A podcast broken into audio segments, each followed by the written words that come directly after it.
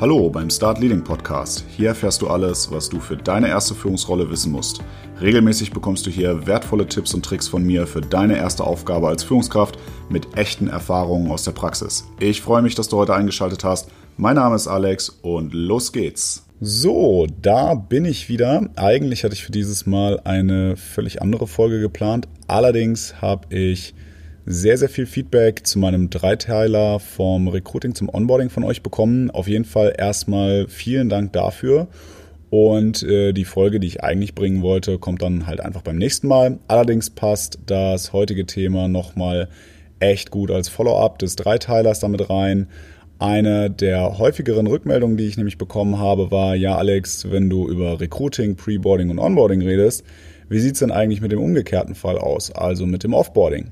Was muss man hierbei so beachten und so weiter. Also widme ich mich heute nochmal dem Offboarding, denn natürlich gibt es auch hier einiges zu beachten.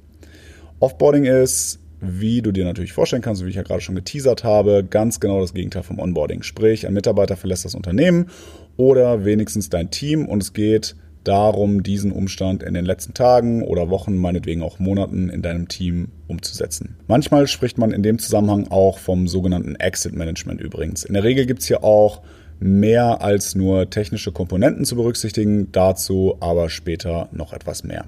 In den kommenden Minuten gehe ich also darauf ein, warum ein solides Offboarding so wichtig ist, sprich, warum es nicht einfach nur geht, möglichst schnell und schmerzlos den Mitarbeiter loszuwerden, dann gehe ich noch auf die unterschiedlichen Situationen ein, die zu einem Offboarding führen und was die jeweils noch an Besonderheiten mit sich bringen. Und am Ende erzähle ich dir noch, welche Punkte du generell beachten solltest, sodass das Offboarding sauber ablaufen kann.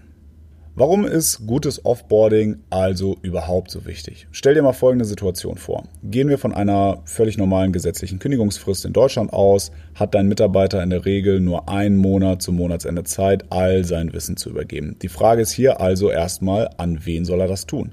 Die Zeit wird ziemlich knapp, bestehendes Wissen eines Mitarbeiters an andere aktuell bestehende Mitarbeiter zu übergeben. Ideal wäre natürlich, wenn es direkten Nachfolger gäbe. Aber wie du dir vorstellen kannst, insbesondere wenn du die Recruiting-Folgen von mir gehört hast, ist das nicht immer so fix und ohne weiteres umsetzbar. Mal abgesehen davon, dass du gerade in großen Unternehmen oft auch an Freigabeprozesse für Stellen, Betriebsratsanhörungen und ähnliches gebunden bist. Aber auch wenn die Kündigungsfrist drei Monate betrifft, behalte immer im Hinterkopf, dass Überstunden, die noch abgefeiert werden müssen, oder Resturlaub aus dem aktuellen oder sogar dem vorherigen Jahr mal ganz schnell für eine rapide Verkürzung dieser Zeit sorgen können. In der Regel musst du also davon ausgehen, dass es zumindest vorübergehend eine Lücke gibt, in dem dein Team entweder mehr belastet wird oder die Themen des scheidenden Mitarbeiters in irgendeiner Form pausiert werden müssten.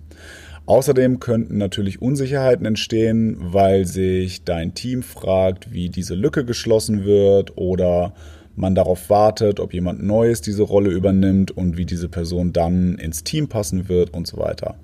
Besonders kritisch sind diese Punkte natürlich, wenn der Mitarbeiter Kundenkontakt hat. Hier brauchst du dann eine gesonderte Kommunikationsstrategie und musst gegebenenfalls mit dem Kunden zusammen priorisieren, welche Aufgaben gegebenenfalls zurückgestellt werden müssen, welche sofort erledigt werden müssen.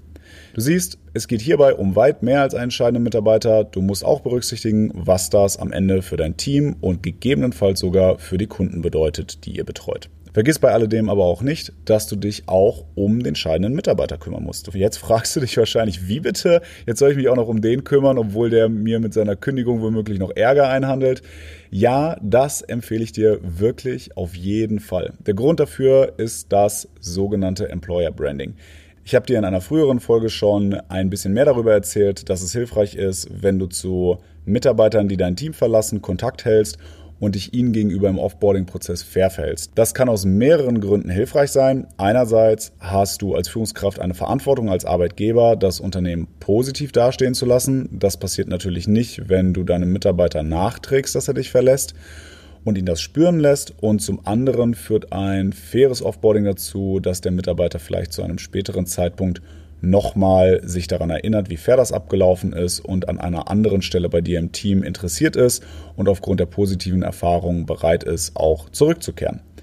Auch in dieser Folge möchte ich das nochmal ganz klar sagen. Trag deinem Mitarbeiter das Verlassen des Teams nicht nach und zwar egal aus welcher Situation heraus das entstanden ist. Erstens verschwendest du damit nur deine eigene Zeit und zweitens verbreitet das negative Stimmung, die auch dein Team spüren könnte. Davon abgesehen ist die Wahrscheinlichkeit von drohenden Rechtsstreitigkeiten bei geregelten Offboardings wesentlich geringer als im umgekehrten Fall. Statistisch gesehen trennen sich übrigens die Mehrheit aller deutschen Arbeitnehmer heutzutage in den ersten sieben Jahren ihres Geschäftslebens von ihrem ersten Arbeitgeber in Zeiten, wo man nicht mehr Jahrzehnte bis zur Rente beim gleichen Arbeitgeber bleibt und die neuen Generationen immer mehr nach so Themen wie Selbstverwirklichung, spannenden neuen herausfordernden Aufgaben etc. streben, ist das also was völlig Normales. Sei darauf also gewappnet, insbesondere wenn du ein jüngeres Team führst. Offboarding oder wie gesagt auch Exit Management ist also wichtig. Als nächstes komme ich mal zu den vier üblichsten Situationen, die zum Offboarding führen können. Klar, hier muss natürlich in irgendeiner Form die Beendigung des Geschäftsverhältnisses zwischen dem Unternehmen und dem scheidenden Mitarbeiter Auslöser sein, aber wie das zustande kommt, musst du nochmal unterscheiden und entsprechend im Einzelfall ein paar extra Punkte berücksichtigen. Szenario 1 ist das vermutlich einfachste und auch der üblichste Fall. Der Mitarbeiter kommt auf dich zu und erklärt dir, was Sache ist. In diesem Fall gehst du einfach die einzelnen Schritte durch, die ich dir im letzten Abschnitt beschreibe. Hier nochmal ein kleiner Hinweis. Dieses Szenario beinhaltet, dass der Abgang sehr aktiv vom Mitarbeiter gesteuert wird. Gewollt ist der Schritt also von dir in aller Regel eher nicht. Es gibt hier theoretisch also die Möglichkeit, noch rauszufinden, warum der Mitarbeiter eigentlich kündigen möchte und ob es auf Basis dieser Gründe eine Chance gibt, den Mitarbeiter zu behalten, wenn du das möchtest. Sollte das der Fall sein, sprich das ganz offen und konkret an. Bist du dir in diesem Moment nicht sicher, park diesen Gedanken nochmal kurz. Du kannst darauf kurzfristig nochmal zurückkommen. Allerdings solltest du darauf achten, dass die formale Kündigung des Mitarbeiters nicht vor einem solchen Angebot von dir abgegeben wurde. Kündigungen können natürlich rückgängig gemacht werden, das kann aber unangenehme bürokratische Prozesse nach sich ziehen. So, Szenario 2. Du bist für die Kündigung verantwortlich, weil du leider beispielsweise aus Kostengründen gezwungen bist, Mitarbeiter abzubauen.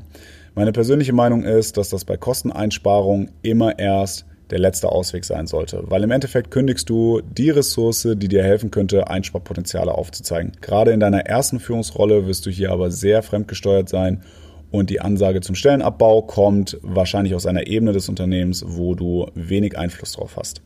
Um die Sache einfacher zu machen, gehe ich hier von betriebsbedingten Kündigungen aus. Gerade in Großkonzernen können Kündigungen grundsätzlich auch mit größeren Hürden verbunden sein, weil hier beispielsweise ein Betriebsrat noch ein Wörtchen mitzureden hat. Bist du also in einer solchen Situation und hast die Chance, so etwas anzubieten, ist hier das Angebot für eine sogenannte Outplacement-Beratung eine gute Idee um mit der Kündigung des Mitarbeiters deinerseits entsprechend umzugehen. So eine Möglichkeit kannst du auch mit deiner HR-Abteilung besprechen, wenn dir in deiner Rolle die entsprechenden Budgets oder die Handlungskompetenzen fehlen.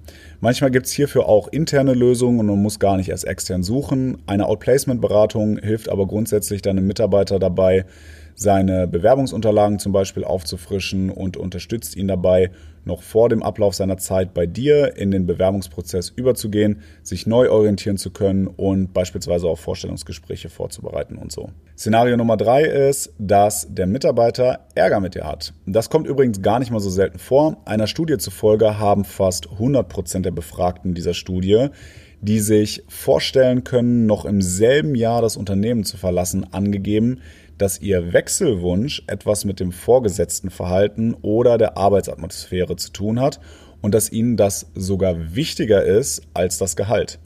Denk also immer daran, nur weil du dich mit dem Mitarbeiter nicht verstehst, heißt das nicht zwangsläufig, dass andere ihn auch nicht leiden können.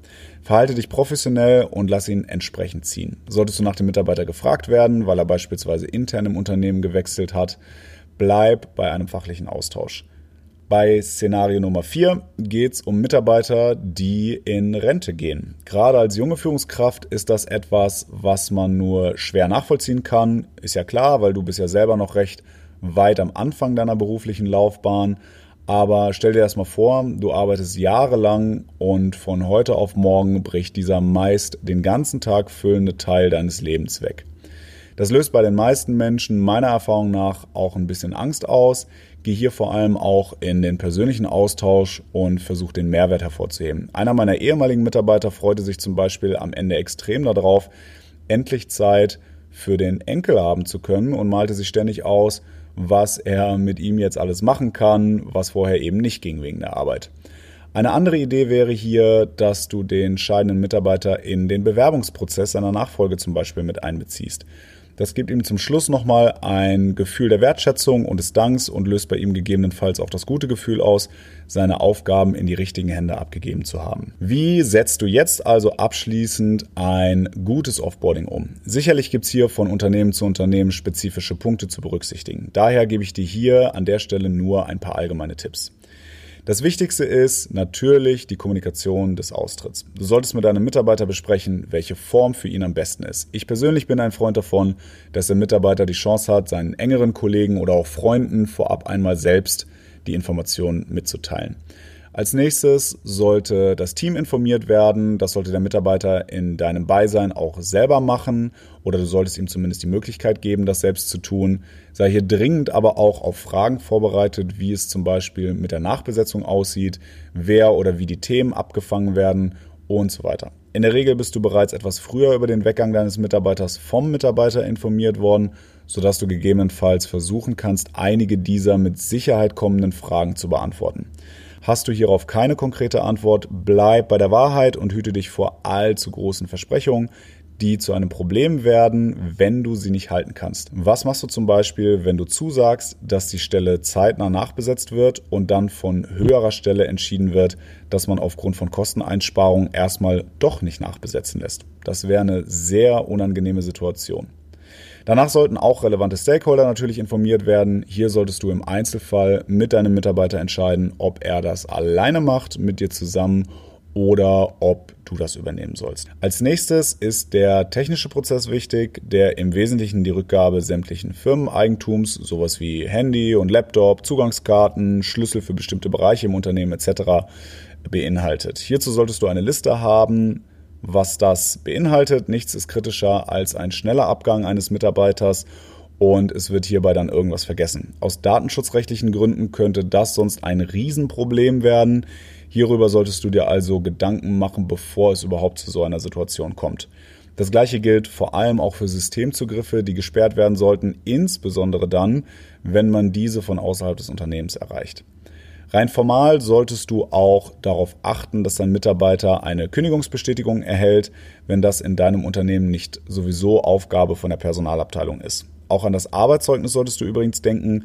Ich habe die Erfahrung gemacht, dass der Mitarbeiter das aktiv bei der Führungskraft beantragt. Ich würde dir aber empfehlen, das Thema aktiv anzusprechen, ob das Zeugnis erwünscht ist, weil wenn ja, es ist immer einfacher, das zu erledigen, noch während der Mitarbeiter da ist. Und außerdem ist das ein Thema, was Mitarbeiter, die gekündigt haben und sich auf eine neue berufliche Herausforderung oder einen neuen Lebensabschnitt vorbereiten, nicht unbedingt als erstes dran denken. Ich habe gute Erfahrungen auch damit gemacht, dem Mitarbeiter im Rahmen eines fachlichen Abschlussgespräches auch mitzuteilen, was er denn so grundsätzlich inhaltlich im Zeugnis so erwarten kann.